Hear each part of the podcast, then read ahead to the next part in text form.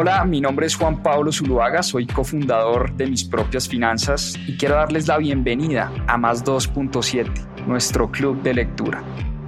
Durante 52 semanas leímos un libro todas las semanas y en este club de lectura van a encontrar la conversación de todo lo que aprendimos a través de la lectura.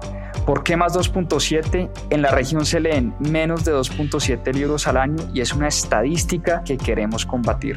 Disfruten esta conversación y este aprendizaje que tuvimos a través de los libros. Bienvenidos.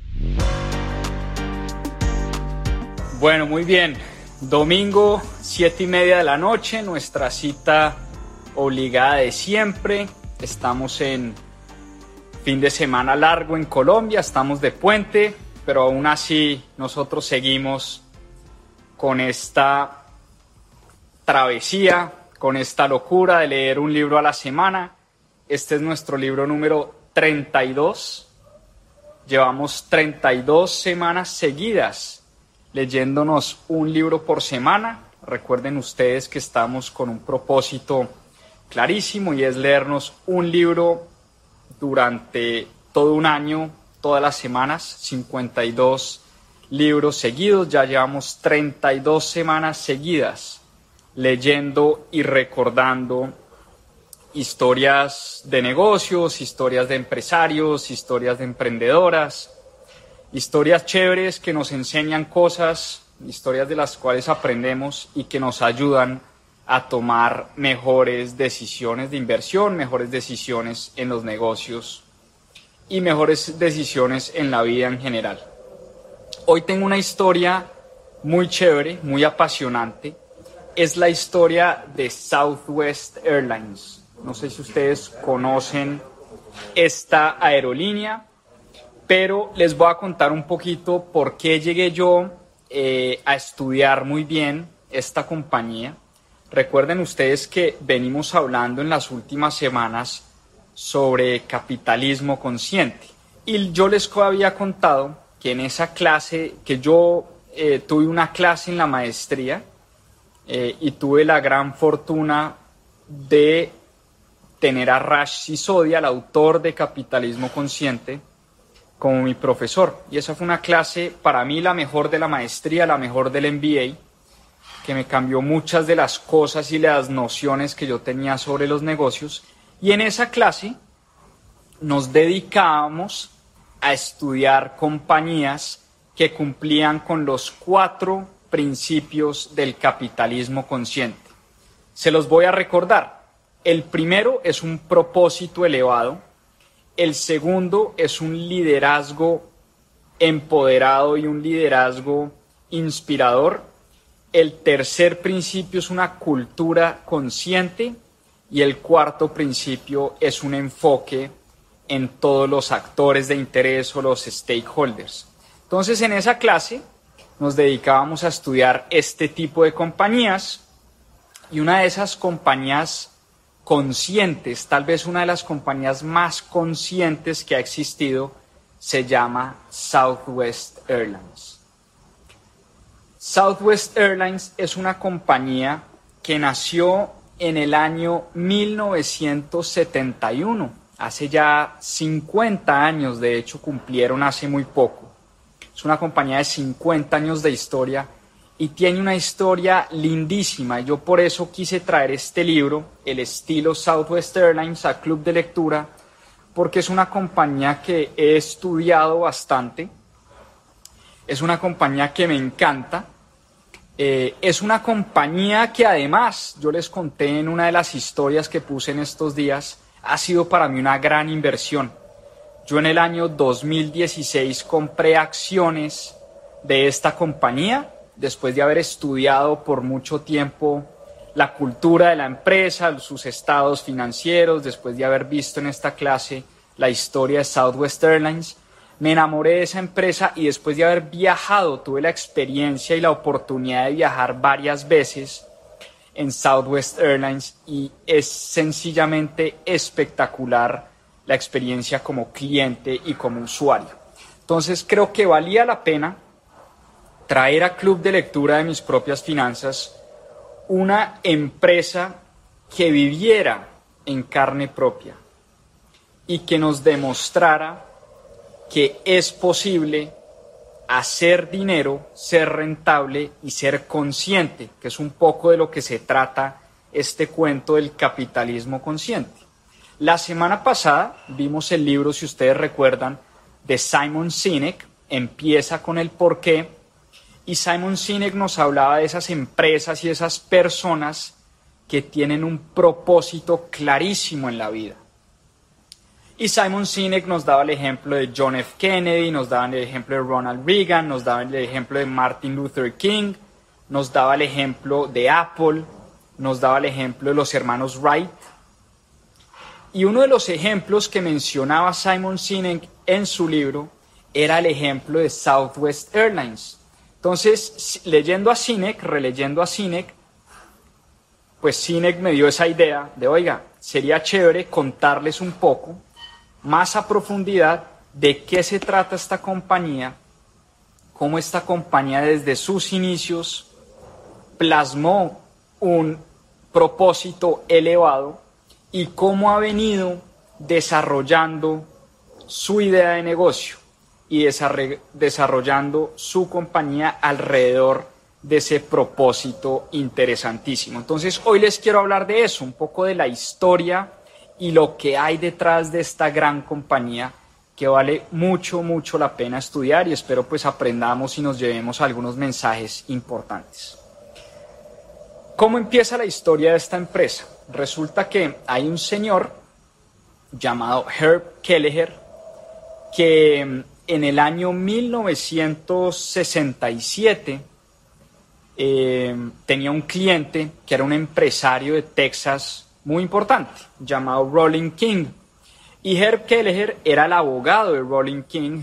Herb, Kelleher eh, trabajaba como abogado en una firma en Nueva York, pero Herb Kelleher, eh, que era de Texas, regresó a su ciudad natal en San Antonio, Texas, y empezó a conversar con su gran amigo y cliente Rolling King sobre la idea de montar una aerolínea. ¿Y por qué una, aerolínea? Resulta, dice la, dice la anécdota, dice la historia, que un día estaban en un bar en San Antonio, Herb Kelleher y Rolling King, estaban tomándose unos tragos en San Antonio y pintan en una servilleta lo que se llamaría o lo que se conocería años después como el Triángulo de Texas. Resulta que la idea nace de crear una aerolínea de bajo costo que conectara tres de las principales ciudades de Texas, el estado de Texas, que eran Dallas, San Antonio y Houston.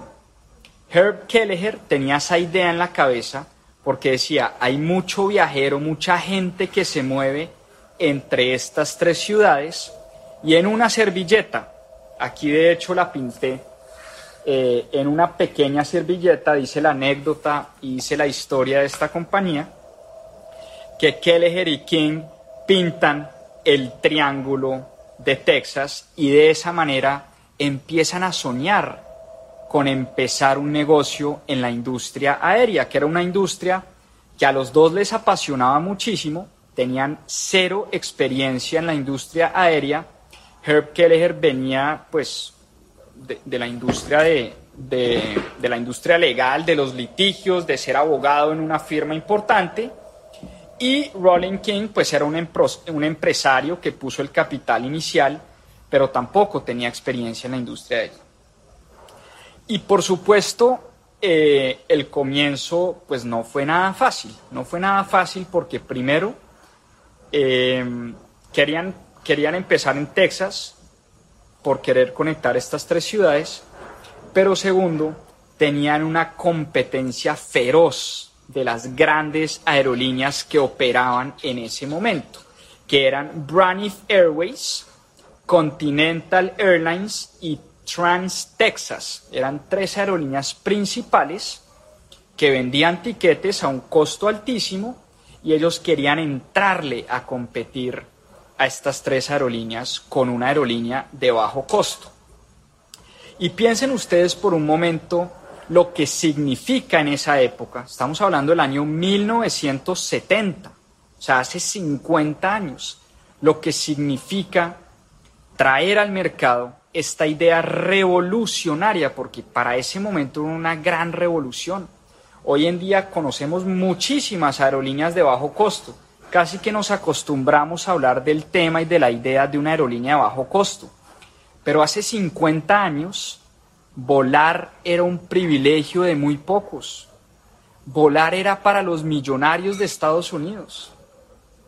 Un porcentaje muy pequeñito de las personas se transportaban en avión. El gran grueso de la población americana, norteamericana, se transportaba en tren o en automóvil, pero eran unos pocos que podían realmente pagar un tiquete de avión para transportarse de una ciudad a otra. Eran aquellas épocas donde se viajaba en blazer y corbata, en saco y corbata. Era una cosa de prestigio, de estatus, era un tema limitado para muy pocas personas.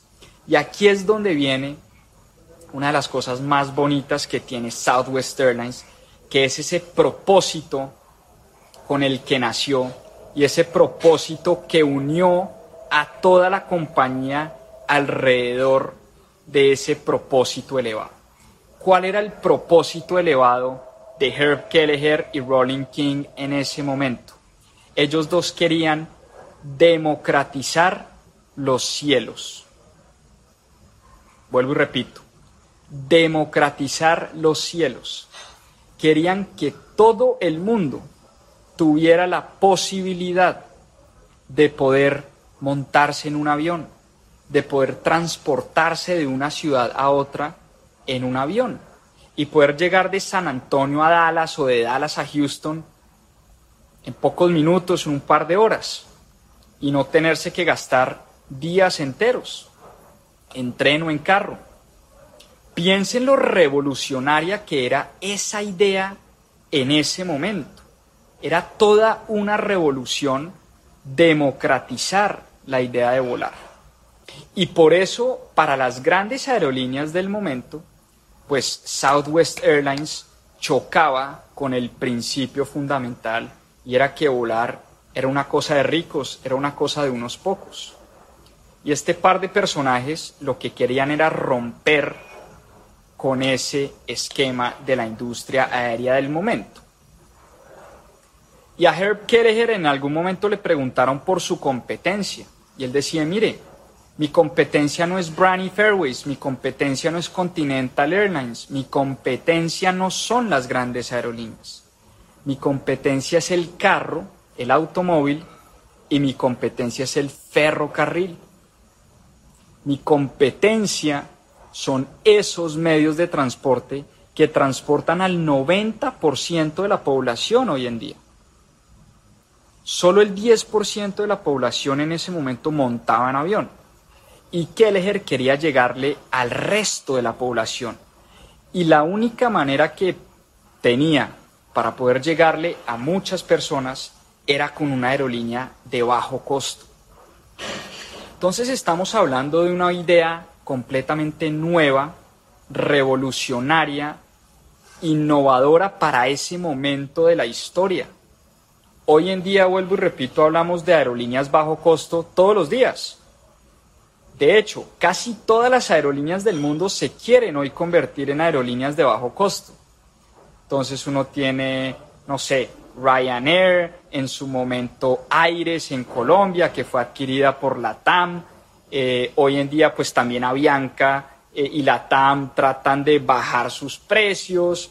Eh, viva Colombia, Viva Air, en el mundo entero JetBlue en Estados Unidos, eh, en Europa pues está llena de aerolíneas de bajo costo. En fin, hoy en día el tema de aerolíneas de bajo costo casi que es el pan de cada día, pero hace 50 años era una idea completamente revolucionaria. Entonces eso era lo que movía a Herb Kelleher y a su equipo. Vamos a democratizar los cielos, vamos a democratizar los aires. Y la única manera que tenían era bajando los precios. ¿Y cómo hace una aerolínea para volverse una compañía de bajo costo.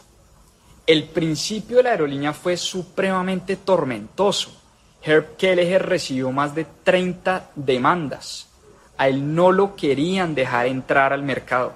Las grandes aerolíneas no querían que entrara una compañía a competir por precio, a, competir por ese mercado, digamos, eh, masivo de mucha gente. Ellos querían quedarse con el monopolio y mantener los precios arriba. Y cada una de esas 30 demandas que tuvo Herb Kelleher al principio, las terminó ganando.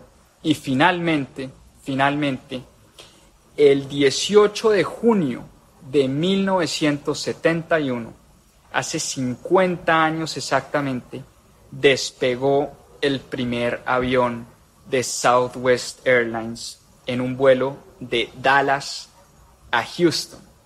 Y hay una anécdota muy bonita porque cuando el avión aterriza en Houston y pues el avión parquea, está Herb Kelleher parado en una escalera y el tipo, pues hay fotos y hay videos de esto, el tipo le da un beso como a la trompa del avión.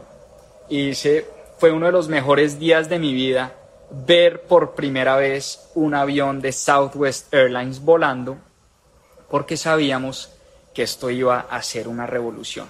Ahora, por supuesto, uno puede nacer con una idea muy bonita y muy loable eh, y muy soñadora, pero esto tenía que aterrizarse a la realidad. ¿Y cómo hizo Herb Kelleher este genio del liderazgo y por eso se convirtió en un ejemplo de liderazgo corporativo, no solo en Estados Unidos, sino en el mundo entero?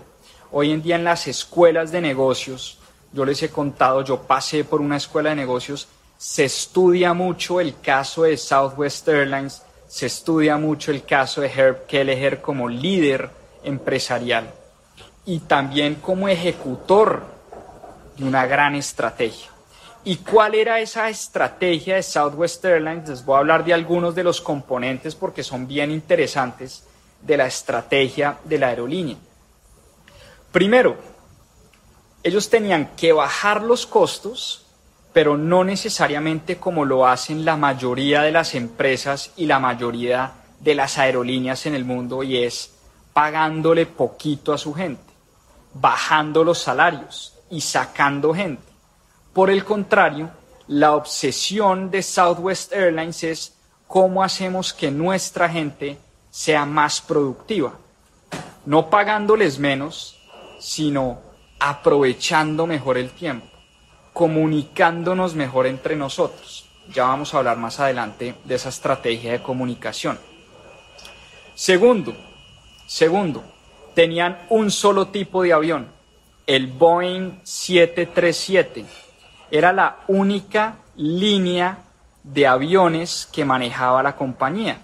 Si ustedes miran una aerolínea tradicional, no sé, una aerolínea como Avianca, en su momento tenía el Fokker 50, el Fokker 100, tenía el Airbus, eh, el, Airbus 319, el Airbus 320, el Airbus 330, el Boeing 787, si no estoy mal, Avianca tiene un par de Boeing 787, en fin, tienen un montón de, de aeronaves distintas y eso lo que hace es convertir la operación en una operación mucho más difícil, mucho más pesada. Tienen que tener capacitaciones de distintos tipos de aviones. A los pilotos no es lo mismo ser un piloto de un Fokker 50, de un A320 o de un Boeing 787. Por supuesto, cada piloto tiene que ser capacitado de manera distinta y por eso la filosofía de Southwest Airlines era un solo avión un solo avión, todos los pilotos deben saber manejar ese avión y punto, porque es el único tipo de avión que tenemos. La gente de mantenimiento tiene que capacitarse en cómo mantener un solo tipo de avión en vez de tener que conocer 10, 20 o 30 aviones distintos y por eso ellos se enfocaron únicamente en el Boeing 737 y así fue como iniciaron con cuatro aviones en, una, en, en dos rutas en el famoso Triángulo de Texas. Dallas, San Antonio, San Antonio, Houston, Houston, Dallas y así sucesivamente. Así empezaron.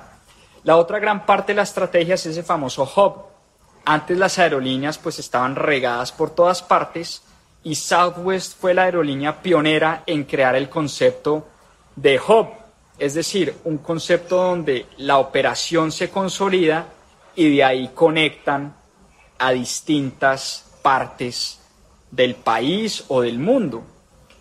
Hoy en día las aerolíneas manejan mucho eh, pues estos hubs. Ustedes si viajan a Miami saben que Miami es un hub de American Airlines. Si viajan a Panamá saben que Panamá es un pues fue un hub o es un hub en su momento de Continental Airlines. Y casi que todos los vuelos de, de Continental uno para en Ciudad de Panamá y de ahí conecta con el resto del mundo eh, pues Avianca tiene su hub clarísimo en Bogotá, la TAM Airlines en Santiago de Chile y así sucesivamente las aerolíneas fueron consolidando. Delta Airlines está en Atlanta, entonces cuando uno viaja al aeropuerto de Atlanta lo único que ve son aviones de Delta Airlines y por ahí un par de, aerolíneas distintas, unos poquitos aviones de otras aerolíneas, pero Atlanta es un hub de, Delta Airlines y así sucesivamente. Eh, perdón, eh, tiene razón, el hub de Panamá es Copa, Copa Airlines, que después pues, fue adquirida por, por Continent o por United, si no estoy mal. Ya, ya se, me, se me cruzaron aquí los cables con, con las fusiones y adquisiciones de la industria, pero sí, Copa Airlines en su momento, que después fue adquirida por, por United. Eh, o Continental, no, no recuerdo bien. En fin, casi que todas las aerolíneas consolidaron ese concepto de hub, pero eh, Southwest Airlines fue la pionera, fue la primera aerolínea en inventarse ese concepto. Entonces, lo primero era un propósito clarísimo, un propósito elevado. Toda la compañía trabajando para democratizar los cielos. ¿Eso qué quiere decir? desde el CEO de la empresa, que en su momento era Herb Kelleher, hasta la persona que limpiaba los aviones, sabían que estaban en una misión. Y esa misión era democratizar los aires. Viajar de manera segura, rentable, confiable y sobre todo barata. Tenían que ser baratos, si no, no podían cumplir esa misión. Y ahí es donde nace la estrategia del turno de los 10 minutos. ¿Y qué es la estrategia del turno de los 10 minutos? Southwest Airlines tenía clarísimo que un avión es rentable siempre y cuando esté volando. Un avión en tierra lo único que hace es perder dinero. Por eso Toda la estrategia de Southwest Airlines gira alrededor de tener los aviones volando. Suena tonto y suena sencillo, pues uno diría, pues obvio, los aviones deben estar volando. Pero hay aerolíneas que no son eficientes, que son lentas, que son demoradas, que no cumplen y pasan mucho tiempo en tierra. Los aviones pasan mucho, muchas horas parqueados. Southwest Airlines sabía que para que un avión fuera rentable tenía que estar moviéndose, tenía que estar volando. Y de ahí nace la estrategia de la rotación de 10 minutos. ¿Y qué es la rotación de 10 minutos? Como les decía, un avión no podía durar en tierra más de 10 minutos. Entonces, todos los empleados de la compañía, desde mantenimiento, pilotos, azafatas, auxiliares de vuelo, la gente del check-in, estaba como en esa misión, ¿no? Tenemos que despegar en 10 minutos. Entonces en Southwest se inventaron, se inventaron cosas como cero puestos fijos. Aquí no hay puestos fijos. ¿Sí? Una cosa rarísima. Uno lo primero que hace cuando llega el check-in en Avianca, en Latam, en Copa, en cualquier aerolínea, lo primero que a uno le asignan es su silla. Y también la cabina de los aviones está dividida entre clase ejecutiva, clase plus, clase económica, en fin, cada aerolínea tiene sus distintas clases. Y una empresa, ojo a esto que también es bien bonito, una empresa que quiere democratizar los cielos y quiere volver esto asequible para millones de personas, no puede tener clases en su avión, decía Herb Kelleher. Eso va en contravía de nuestro propósito elevado. Por eso para nosotros no hay clases, no hay gente business, no hay gente élite, no hay gente coach, no hay gente que va pegada al baño. La gente llega a la fila y el primero que llega simplemente toma la silla que se le da la gana. Esa es la filosofía de Southwest Airlines. Dividen a las personas por sillas, por, por filas. Y el primero que va llegando a la fila es el primero que escoge en qué silla se quiere sentar, ¿no? Entonces, bien interesante esto que se inventaron en Southwest Airlines de quitar, quitar la numeración de las filas. Eso les hacía ser mucho más ágiles en el proceso de check-in la persona llegaba ya con su pase de abordar, llamaban a bordo y la gente se montaba al avión y, era un proceso mucho más rápido. Lo mismo, la gente de mantenimiento, el piloto del avión. Y aquí es donde empieza la importancia de la comunicación entre todas las áreas de la compañía. El piloto se comunicaba constantemente con la persona de mantenimiento. La persona de mantenimiento se hablaba constantemente con el auxiliar de vuelo. El auxiliar de vuelo no solo hablaba con el piloto, sino con la gente de check-in, con los clientes, con los pilotos, en fin. Todos en Southwest Airlines tienen un sistema de comunicación supremamente interesante que los hace ser muy eficientes. Y en este libro, de hecho, hablan mucho de la diferencia que hay entre una compañía como American Airlines o como United Airlines o como British Airways o como eh, también mencionan a Continental Airlines, ¿no? Las diferencias que hay en la forma como se tratan entre los empleados, el respeto entre los empleados y la comunicación entre los empleados. Tomemos un caso puntual que leí en el libro, American Airlines. En American Airlines los pilotos de la compañía son intocables. Y como son intocables, ellos se sienten más que los demás colaboradores de la empresa. Y hay poquísima comunicación. La comunicación es lo mínimo exigido por la ley. Entonces, un piloto casi que se habla con una azafata porque le toca, porque un piloto ve a una azafata así de chiquitica, se siente importantísimo, se siente que es el capitán del barco, ¿no?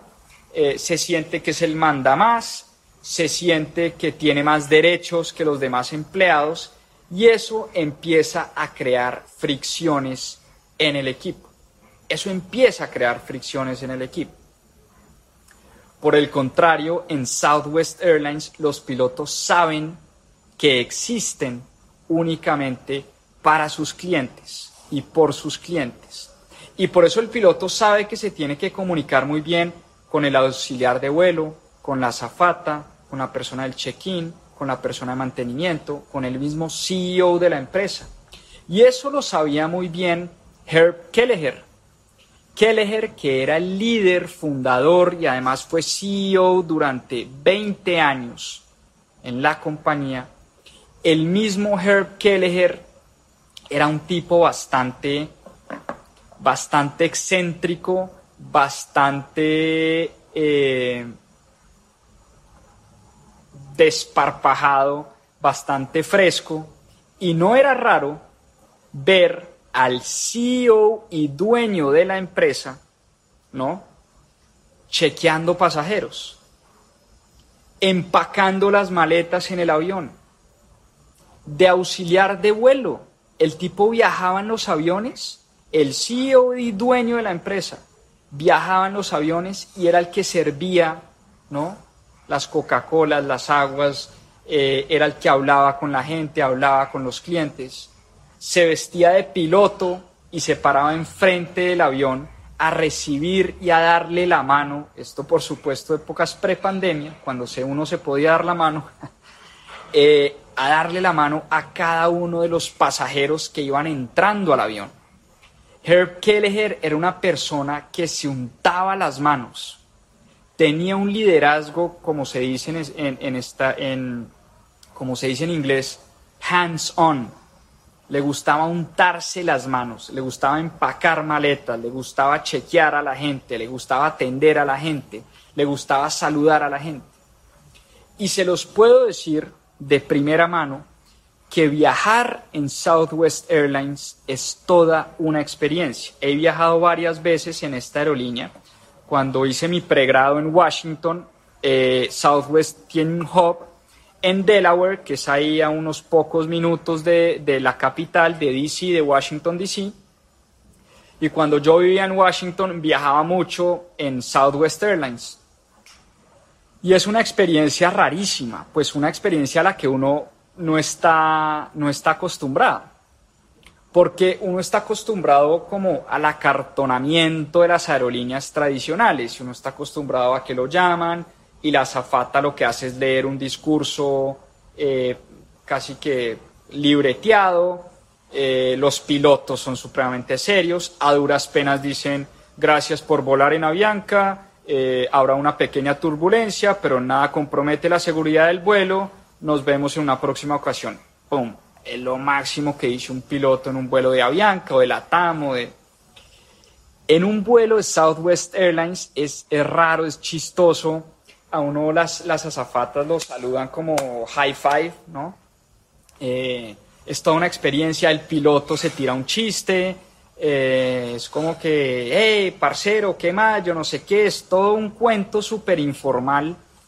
Eh, las azafatas queridísimas, el piloto habla todo el tiempo, eh, en fin, es una experiencia fantástica. O sea, uno como cliente, como usuario de la aerolínea, se siente pues como si estuviera viajando con, con amigos.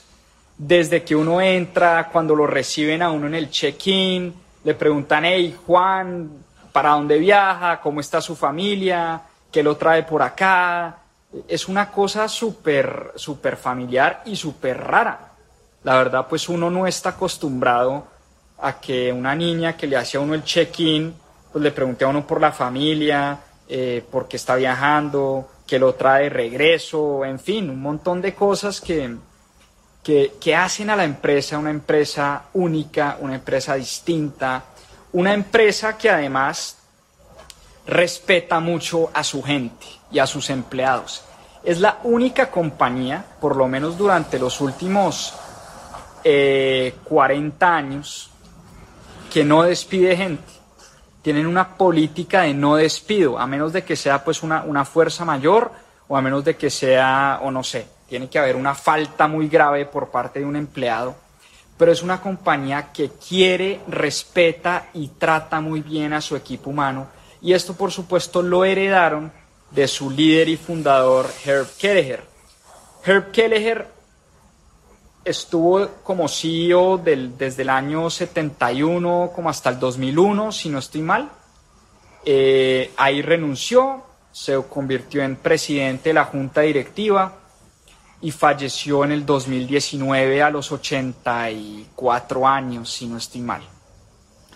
Entonces, eh, una persona ejemplar, una persona de la que se ha escrito muchísimo, una persona eh, que nos enseñó realmente lo que significa el propósito elevado en una empresa. Una persona que tuvo un sueño, convirtió ese sueño en realidad y no solo lo hizo en realidad, no solo lo hizo realidad para Southwest Airlines, sino que además, además dejó un legado en la industria aérea.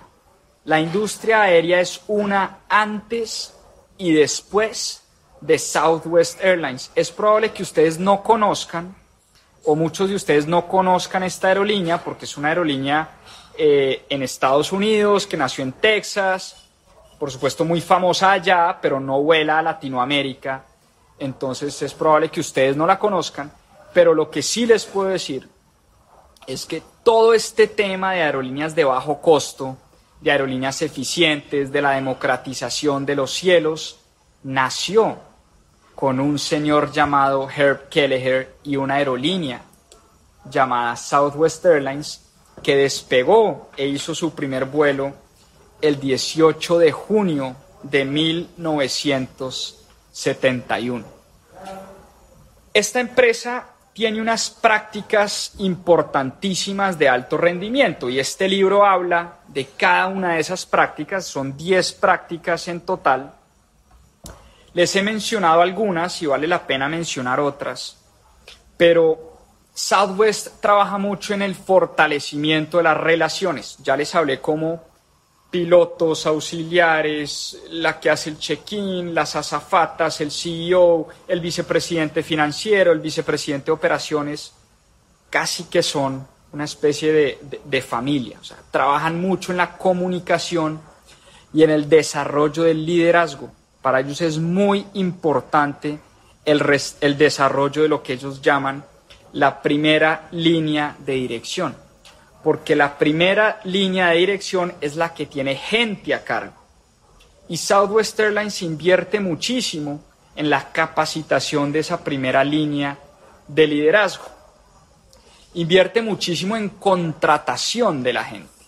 Gasta mucho tiempo, mucho tiempo y mucho dinero tratando de reclutar al mejor equipo y a las mejores personas y con más experiencia de toda la industria.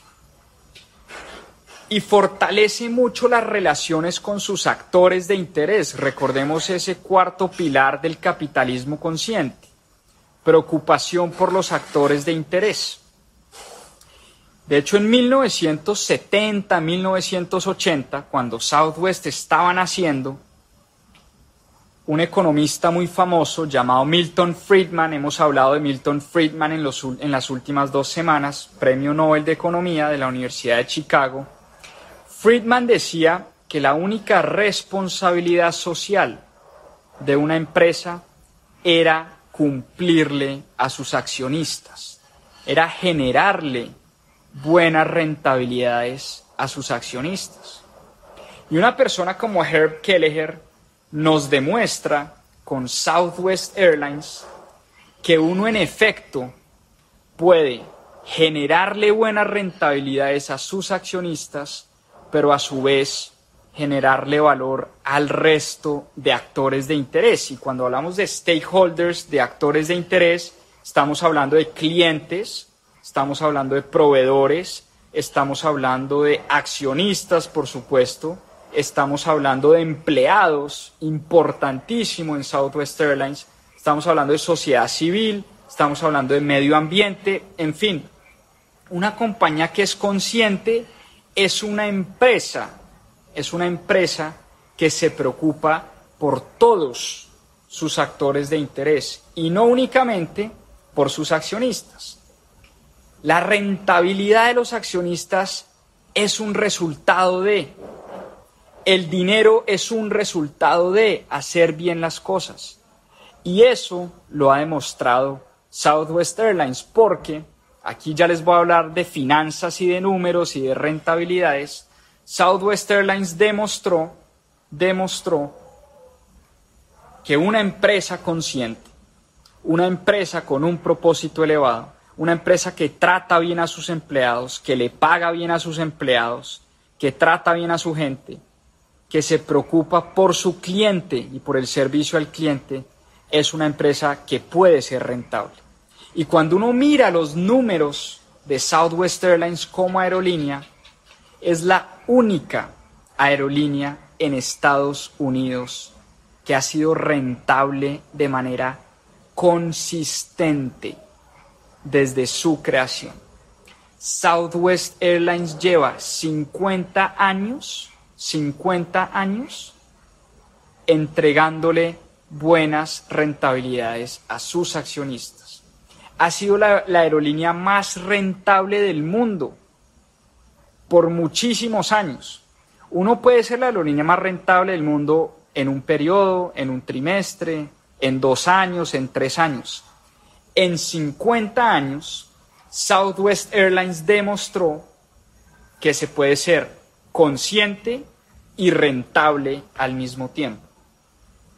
Y hay un dicho muy famoso en la industria aérea, y a mí me encanta la industria aérea, trabajé en Avianca, fue, mi primer trabajo graduado de la universidad, y hay un dicho muy famoso en la industria, y es que si usted quiere ser millonario, usted, puede, usted debería, la, la mejor manera de ser millonario es, ¿cómo es que dice el dicho?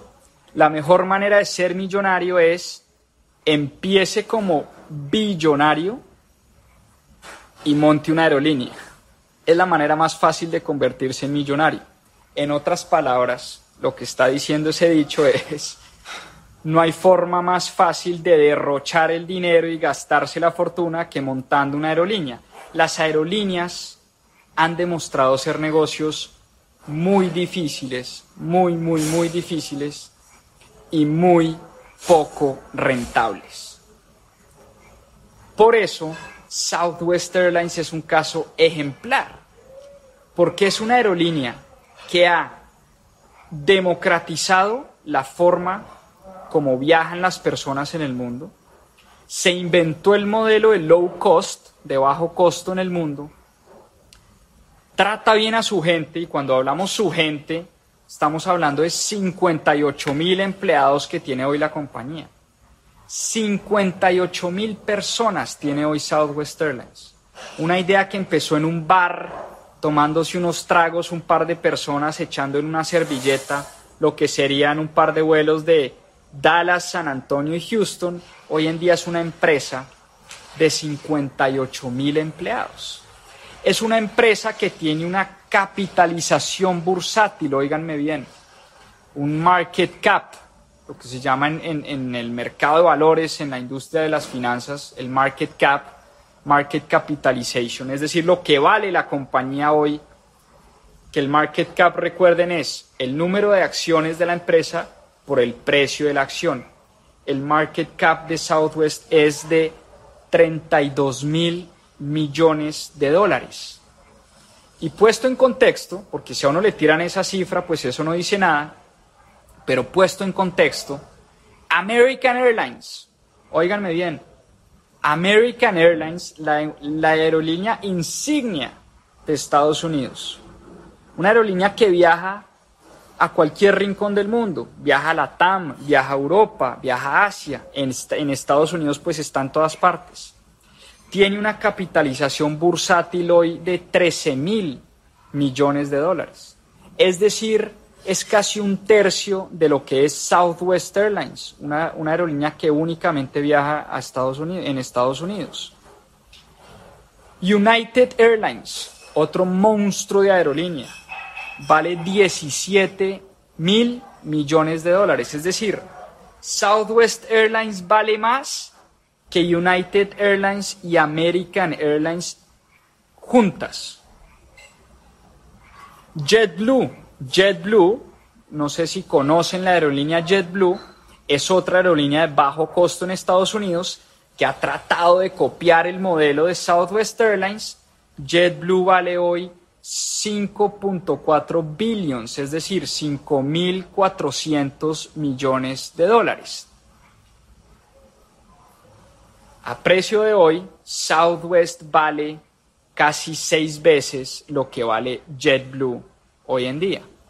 El precio de la acción hoy de Southwest está como en 53, 54 dólares. La última vez que miré hace un par de días, preparándome para este live, tal vez el viernes fue la última vez que vi el precio de la acción, estaba en 50 y bueno, ahí nos están contando.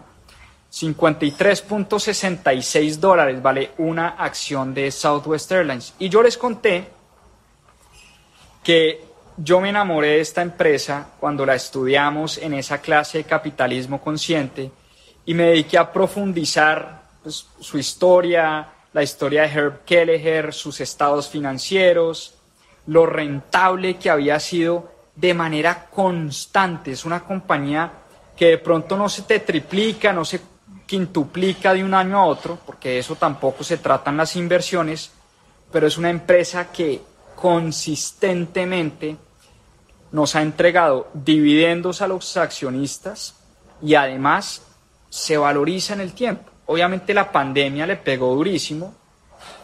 En prepandemia estaba como en 50 dólares, cayó casi como a 24 rebotó rápidamente y hoy está en 53.66, nos decían ahora.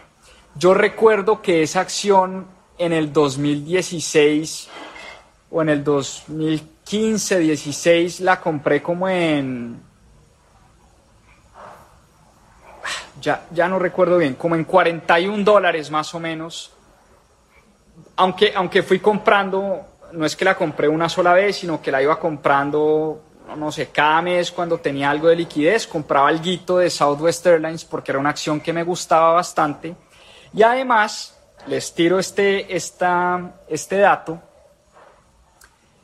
eh, Warren Buffett, a través de Berkshire Hathaway, su compañía, también empezó a comprar por esas épocas acciones de Southwest Airlines. Entonces, no hay nada mejor en las inversiones que, como se dice en ciclismo, chupar rueda de los que realmente saben. Entonces yo no solamente venía estudiando a Southwest como compañía, sino que dio la casualidad que por esa época Berkshire Hathaway, la empresa de Warren Buffett, empezó a comprar acciones de Southwest Airlines. Entonces de alguna manera validé mi tesis, fue la mejor validación de mi tesis de inversión eh, pues fue esa, ¿no? Que Warren Buffett, el genio y el maestro y el oráculo de Omaha, estuviera comprando acciones de Southwest Airlines. Para mí en ese momento, eh, pues fue una gran validación y por eso empecé a comprar y ha sido una muy buena inversión, la verdad. Como les digo, tampoco es una inversión que se te dobla o se te triplica de un año a otro, pero de eso no se trata.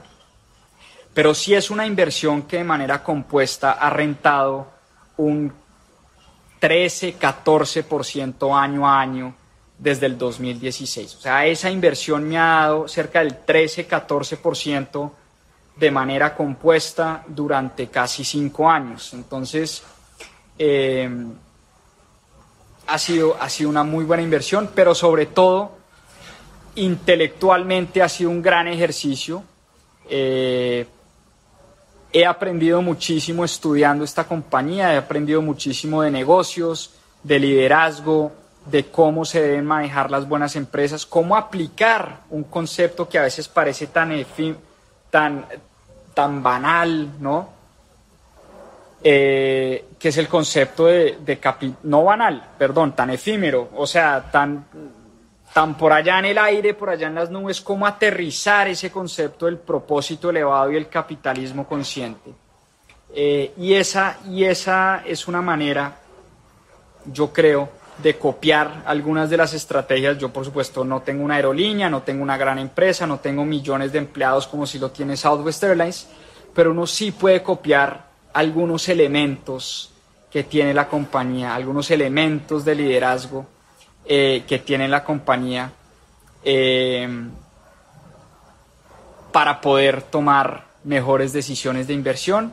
Y bueno, esa es la historia, esa es la historia que, les tenía hoy. Es una, es una empresa que vale la pena estudiar, es una, es una empresa que vale la pena eh, conocer su historia, vale la pena profundizar, consigan el libro, compren el libro, Aquí están las 10 estrategias, una por una, explicadas de manera, eh, de manera detallada. Compara también ¿no? la diferencia entre American Airlines, JetBlue, United, British, Southwest. Hace una, un, un ejercicio chévere como de comparación entre, entre las empresas aéreas, sobre todo en Estados Unidos y la gran diferencia o la diferencia que marca Southwest Airlines eh, en esta industria. Un caso lindísimo, estudien, les voy a, les voy a poner el nombre de, del tipo, Herb Kelleher. para que lo estudien y lo, y lo busquen. Fue el fundador, CEO, líder, la persona es como el ícono, él falleció en el 2019 a sus 84 años, pero, pero vale la pena leer. El libro en inglés se llama The Southwest Way y en español se llama El estilo Southwest Airlines. Cómo gestionar las relaciones para obtener un gran rendimiento. Eh, lo consiguen, e, esta es una colección del periódico El Tiempo de grandes casos empresariales, pero lo consiguen, no sé, de pronto en Amazon, en Busca Libre, Librería Lerner, Librería Nacional, búsquenlo, búsquenlo que por ahí debe estar este libro, que bueno, eh, es una gran historia, es una gran historia. Entonces, bueno, espero hayan gozado este espacio. Era domingo festivo, semana largo. Yo sé que muchos de ustedes pueden estar descansando, en vacaciones, se tomaron el puente, pero muchas, muchas, muchas gracias a todos por conectarse. Muchas gracias a todos por estar sintonizados y motivados con este club de lectura de mis propias finanzas. Recuerden que estamos en una misión interesante de leernos un libro por semana, pase lo que pase, partido de Colombia, puente, 4 de julio, lo que sea, estamos acá dando la pelea y dando la batalla y tratando de leer ese libro por semana. Un abrazo para todos y para todas, gracias por conectarse. Inviten a sus amigos, a sus tías, a sus tíos, a sus primos, primas, conocidos a que se conecten a este club de lectura. Todos los capítulos quedan guardados aquí en Instagram, los subo en nuestro canal de YouTube de mis propias finanzas y seguimos con esa meta de eh, leer 52 libros en el año, es decir, un libro por semana. Un abrazo, feliz noche, descansen y hasta una próxima oportunidad. Nos vemos el próximo domingo y conectados con el contenido de mis propias finanzas esta semana, que vamos a hablar de temas bien interesantes. Abrazo, chao, chao, saludos.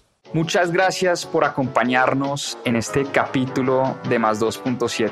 Acá les dejo unos adelantos de lo que se viene en nuestro próximo episodio. A seguir aprendiendo. Se pueden crear negocios rentables y al mismo tiempo ayudar a la sociedad. El éxito es saber que la vida de al menos una persona ha sido más fácil porque yo he vivido.